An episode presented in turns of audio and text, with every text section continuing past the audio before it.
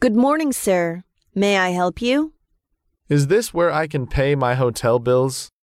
Yes. May I have your room number? My room number is 336. Just a moment, please. Are you Mr. Lee? Yes. Did you have breakfast this morning? Yes, but I pay cash for it. All right. Here you are, sir. Please check it. That's okay. Can I pay with traveler's checks? Certainly, sir.